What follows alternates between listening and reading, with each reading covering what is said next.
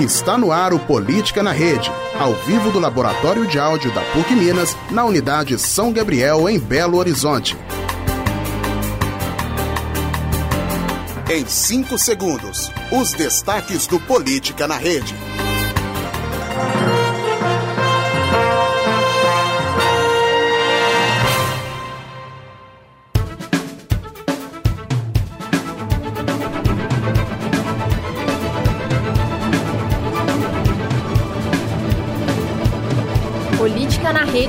Conectando os fatos.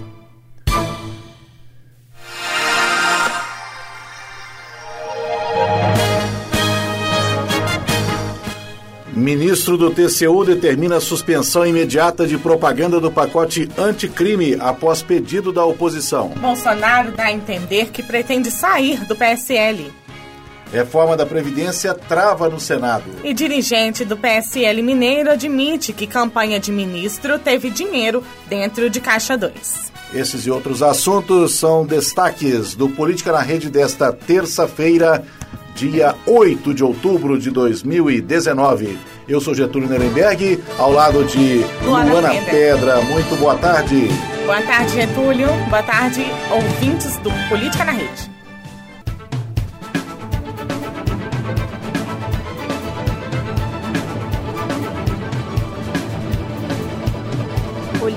Rede, conectando os fatos.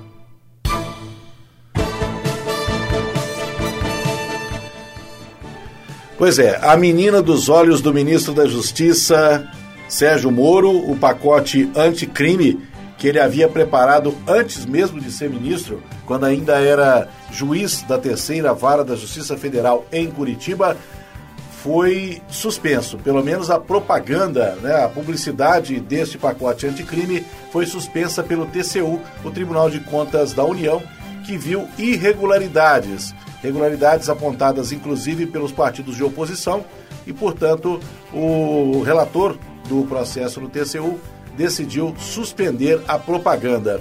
Luana, eh, o relator viu irregularidades, então, para justificar esta suspensão? Ele viu irregularidades sim, Getúlio, mas a principal justificativa pela, pela suspensão do pacote anticrime é que ele ainda é um projeto, né? Ele não é algo que está totalmente solidificado para poder passar, assim, à população brasileira. E justamente por esse motivo, o ministro Vital do Rego, ele, após representação dos parlamentares do PT, PSOL, PCdoB e Rede, é, que eram né, os deputados federais Orlando Silva, do PCdoB de São Paulo, Paulo Teixeira, do PT de São Paulo, e o Marcelo Freixo, do PSOL do Rio de Janeiro, todos integrantes do grupo de trabalho, né? E também pelo senador Randolfo Rodrigues, da, do- da rede. Eles, após esse pedido de suspensão, foi acatado aí pelo ministro Vital do Rio. Pois é, o pacote anticrime de autoria do ministro Sérgio Moro prevê uma série de medidas para combater a violência, né?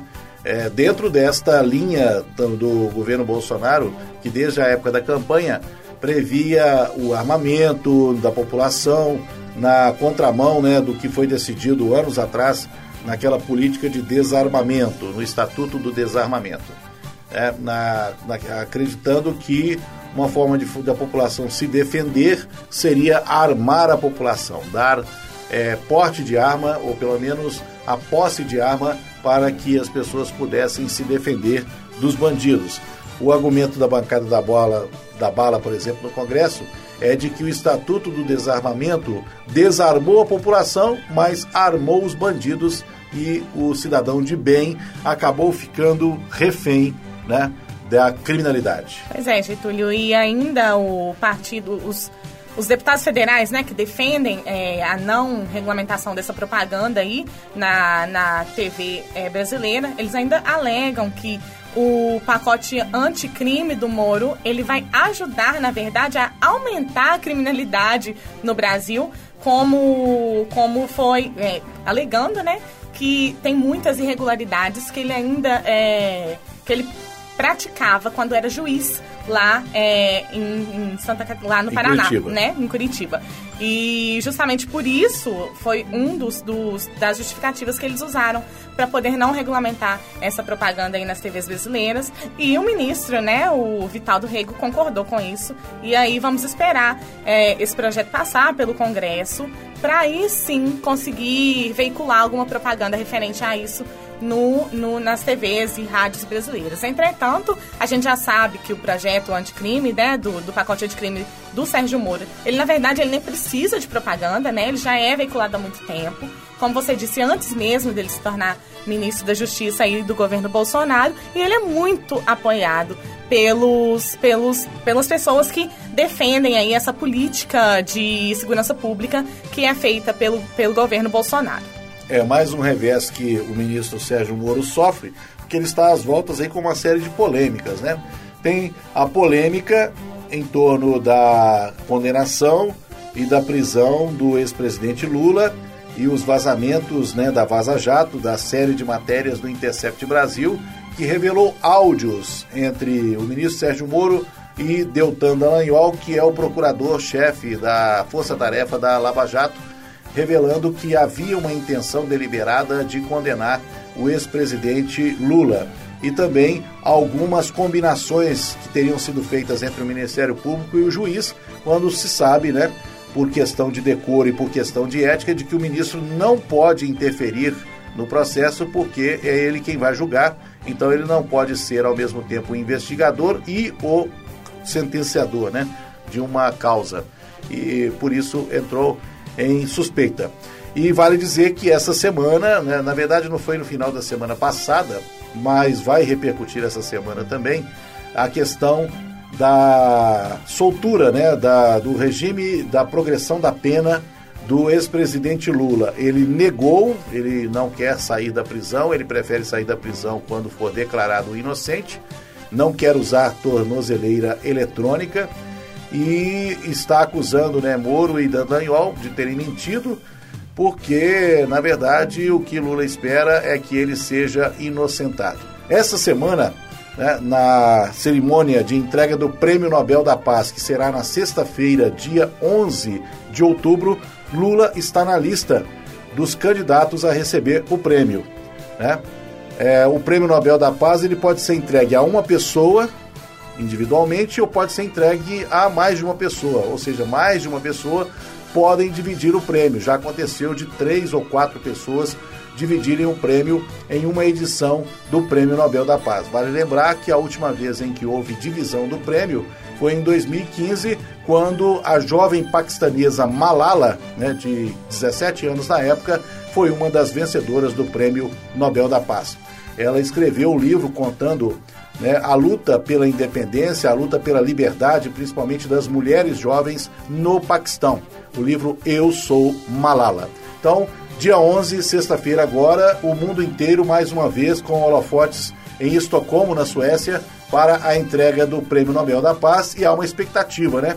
Porque Lula está na lista dos candidatos a serem agraciados. Só um adendo à, à questão do, do pacote anticrime do Moro aí, Getúlio, é que muita gente fala que o, a, a, na verdade a oposição ela instaurou aí uma pequena crise aí no governo Bolsonaro quando ela alega que o, a Lava Jato ela está mais ameaçada agora no governo Bolsonaro e com esse ministério do, do Moro do que antes, né? Como era alegado que muitos partidos de esquerda que, que estavam à frente do poderio do Brasil queriam acabar com a Lava Jato, segundo os, os eleitores do Bolsonaro e o próprio Bolsonaro. E também referente à questão de que é, o Bolsonaro estaria dando as costas aí para as questões de segurança pública, principalmente as que envolvem o pacote anticrime. É como se o Moro estivesse sendo deixado de lado aí um pouco pelo presidente do Brasil. E justamente por esses motivos isso acaba criando uma crise aí dentro da, da, dos ministérios, principalmente do Ministério da Justiça, e é, essa suspensão da campanha publicitária aí acaba é, reforçando um pouco essa questão. É, aliás, o governo Bolsonaro tem sido criticado por gastar muito com publicidade de uma forma geral. É, houve um crescimento substancial da verba publicitária gasta na, nas propagandas institucionais né, do governo federal. Foram mais de 60 milhões de reais destinados à emissora Record para veicular os, os, as propagandas que eram referentes à, à reforma da Previdência, né, gente? Era muito dinheiro. Pois é, e por falar em reforma da Previdência, a reforma que já foi aprovada em primeiro turno no Senado está encontrando dificuldades para seguir adiante. Essa semana, pelo visto, não vai avançar, porque faltam negociações do governo com as diferentes bancadas, principalmente no que diz respeito à distribuição de royalties do pré-sal. Né? Então, a reforma que parecia andar a passos largos, porque foi aprovada rapidamente na Comissão de Constituição e Justiça e depois no plenário do Senado, o segundo turno da votação está travado, está tá sendo arrastado.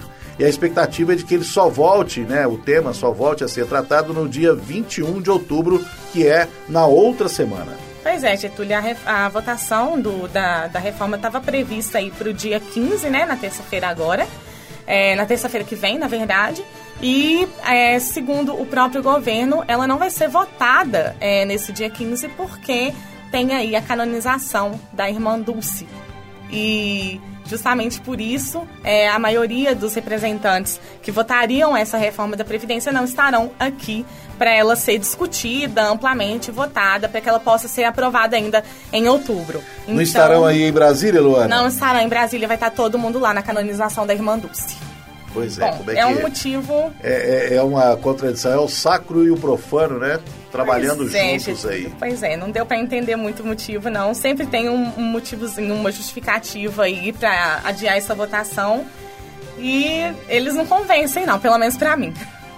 Bom, eu vou aproveitar para abrir um parênteses. Você falou aí da canonização da irmã Dulce.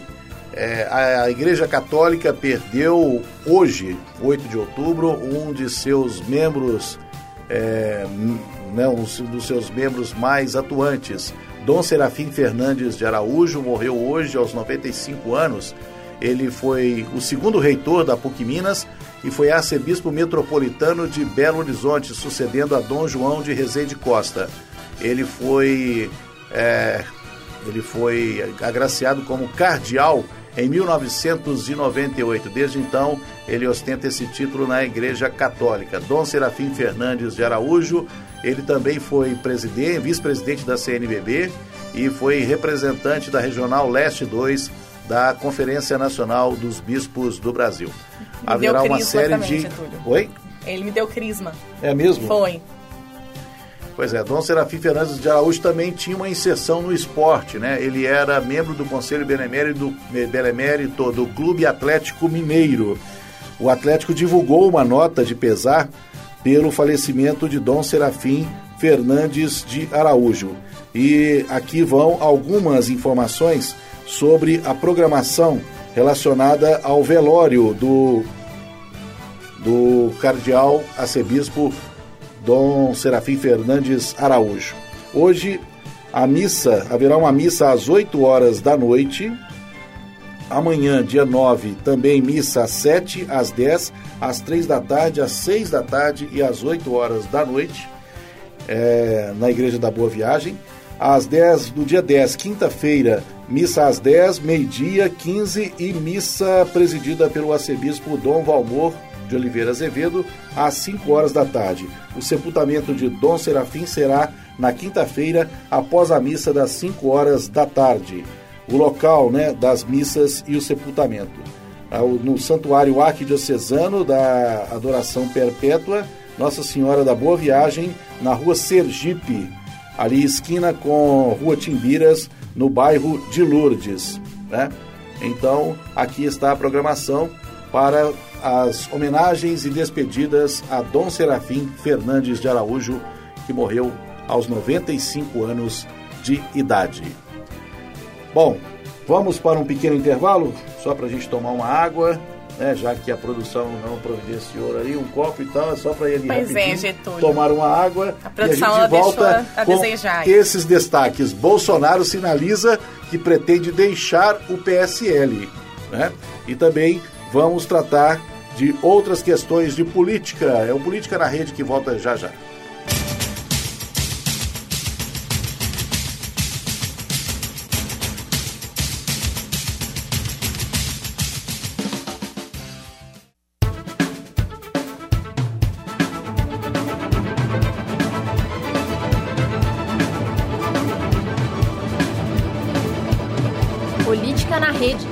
Conectando os fatos.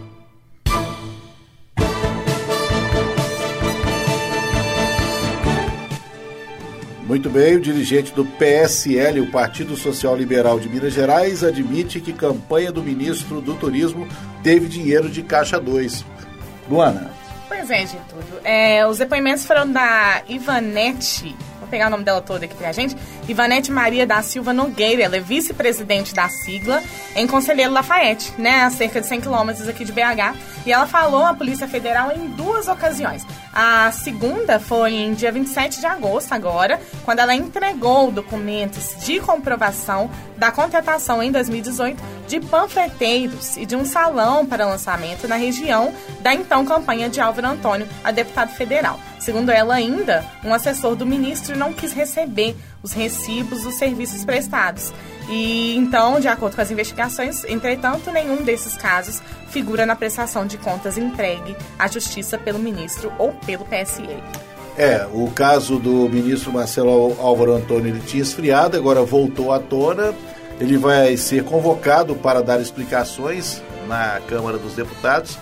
Álvaro, Marcelo Álvaro Antônio ele é um dos principais nomes do PSL em Minas Gerais e ele está inclusive na lista aí dos candidatáveis para a prefeitura de Belo Horizonte em 2020, né? Então tem eleições municipais ano que vem.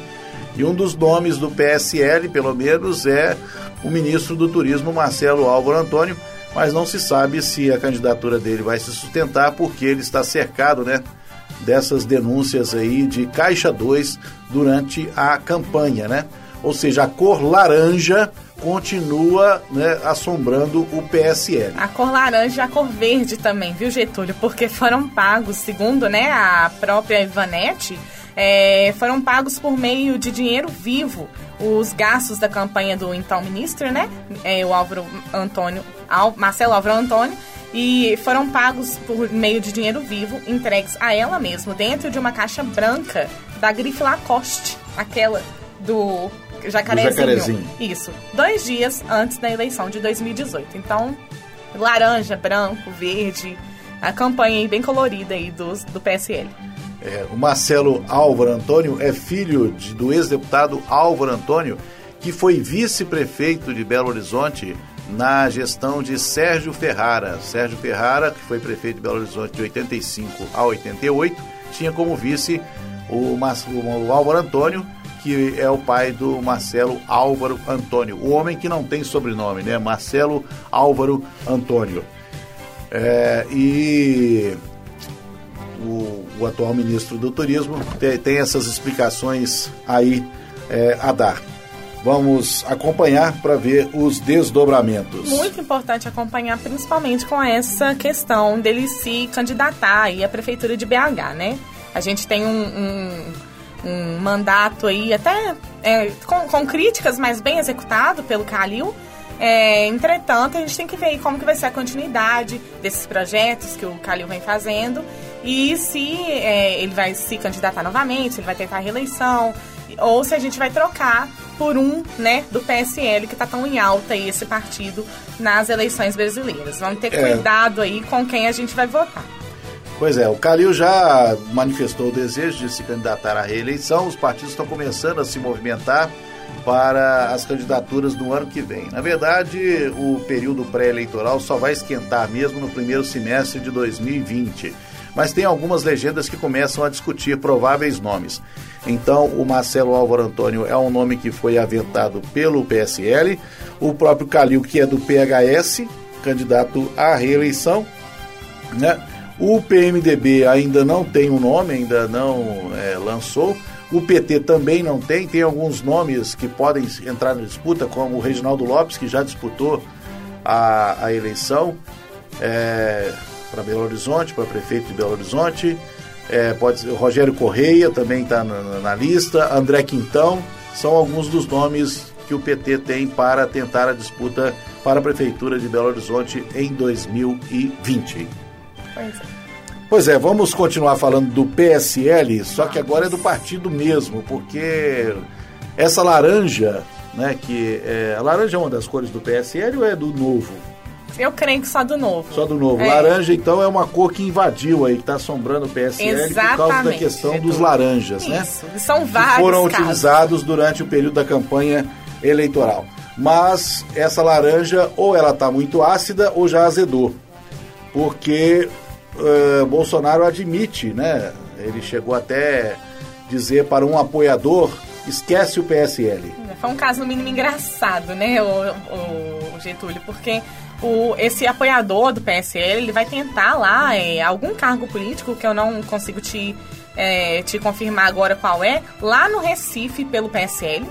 E ele foi gravar com o Bolsonaro um videozinho lá para ele poder postar nas redes sociais, conseguir ali alguns simpatizantes já, já que ele estava gravando com então presidente, né?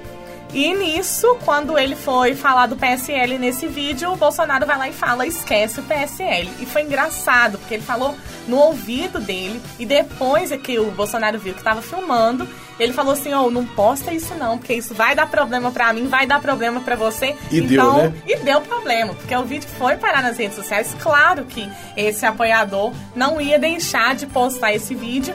E aí, Getúlio, é engraçado, eu acho mais engraçado ainda, porque o Major Olimpo, que é lá do PSL de São Paulo, ele ficou muito Ele é o chateado. líder do PSL no Senado. Exatamente, ele ficou muito chateado, ele tá perplexo, segundo as próprias palavras dele, com a declaração do Bolsonaro. E ele falou, é, se, não, se não é curioso, é engraçado, né? O, o- se não é engraçado, no mínimo é curioso. Fala do Major Olímpio que o Bolsonaro querer sair do PFL é a mesma coisa de você morar sozinho e querer fugir de casa. Pois é, Getúlio, eu vou abrir aspas aqui pra ele. Ele falou o seguinte: Eu só posso dizer que fiquei perplexo. Eu não sei a motivação oficial do presidente. Só o presidente pode esclarecer a manifestação dele. Ele disse o, o- disse o líder né, do PSL no Senado.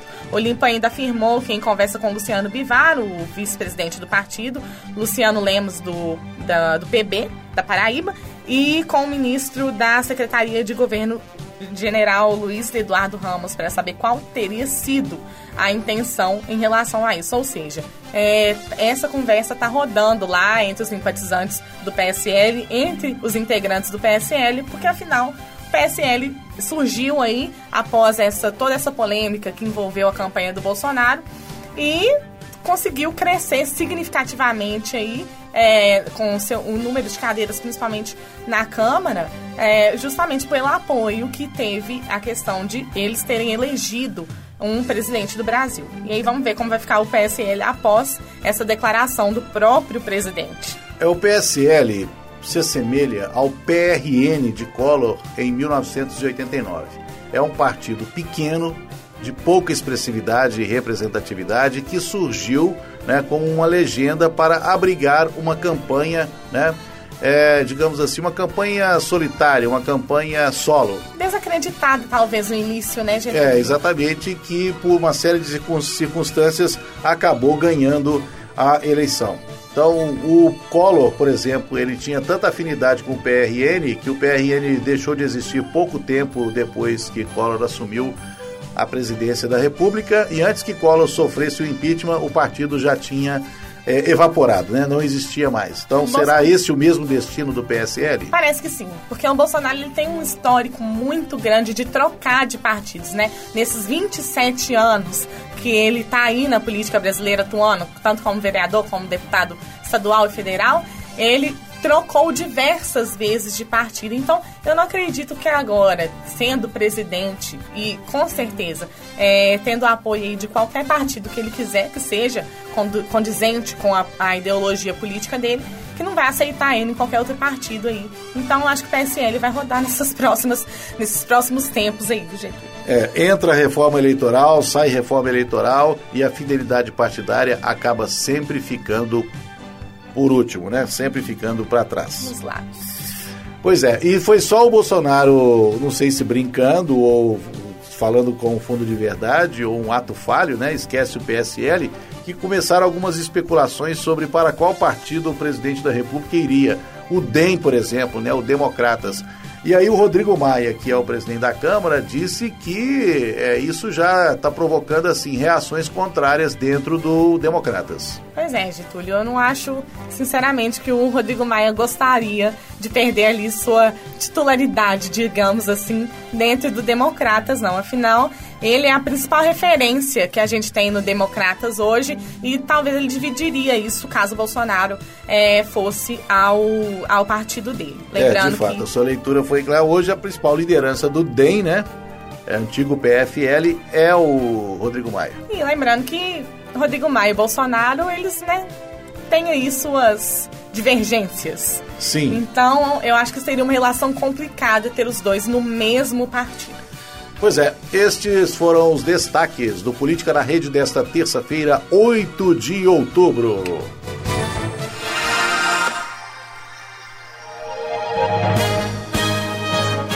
Ministro do TCU determina a suspensão imediata de propaganda do pacote anticrime após pedido da oposição. E falamos também que o Bolsonaro deu a entender que pretende sair do PSL. A reforma da Previdência trava no Senado e a votação só pode, só deve voltar depois do dia 21 de outubro. E voltando ao PSL, o dirigente do partido em Minas Gerais admitiu que campanha de ministro teve dinheiro dentro de Caixa 2. Marcelo Álvaro Antônio será convocado para dar explicações à comissão na Câmara dos Deputados, provavelmente na semana que vem. Esses foram os destaques do Política na Rede de hoje. Nós vamos ficando por aqui com a apresentação de Getúlio Nuremberg e Luana Pedra, trabalhos técnicos de Alexandre Morato. Muito boa tarde e até semana que vem. Até semana que vem.